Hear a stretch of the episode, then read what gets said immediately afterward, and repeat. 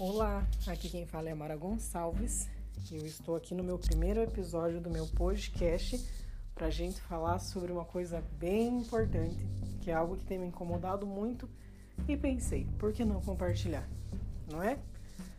é a gente tem que ressignificar a palavra perda de tempo. Você já pensou o quanto que a gente fala que a gente está perdendo tempo por qualquer coisa que a gente faça, por algo que não deu muito certo?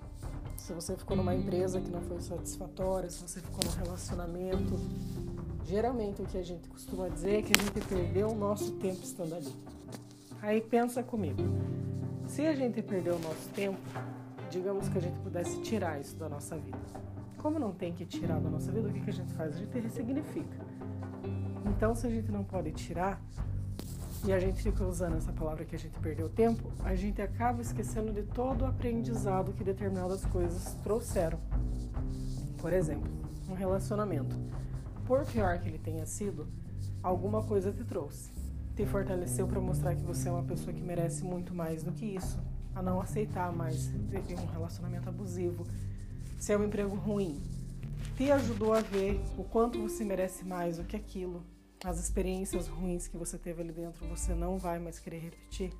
Então, toda ocasião e toda situação que a gente passa na vida, que parece uma perda de tempo, na verdade é uma questão de aprendizado. E se a gente começa a mudar o nosso olhar para essas coisas, fica muito mais fácil de entender isso daí e de fazer com que isso se torne algo positivo.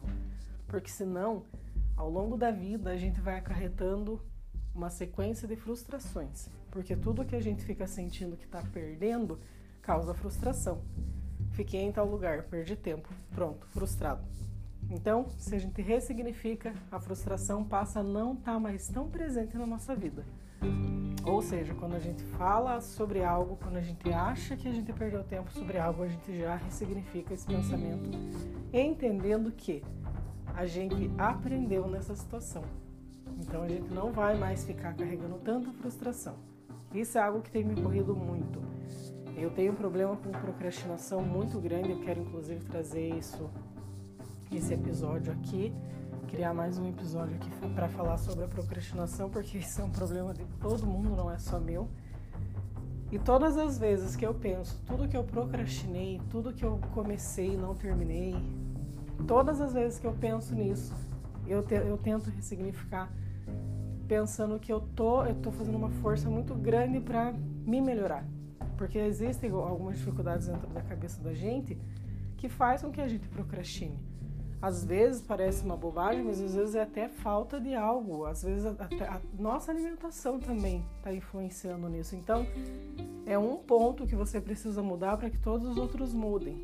E hoje, recentemente, eu comecei a incluir na minha vida atividade física e eu tenho visto quanto que ela, ela tem me ajudado a ser mais rápida para coisas que eu sou muito devagar. Às vezes eu, eu, chego a pensar que eu devo ter algum problema, que eu sou diferente de outras pessoas que devo, devo ter vindo com parafuso a menos.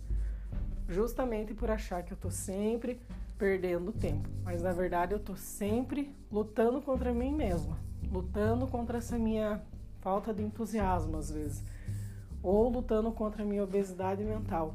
Há muito pensamento, começa a fazer muita coisa, não conclui nada. É um desafio. A gente também está se descobrindo, a gente também está sabendo agora quem a gente é. A gente não sabe a fase que a gente está entrando, porque a gente está vivendo ela dia a dia.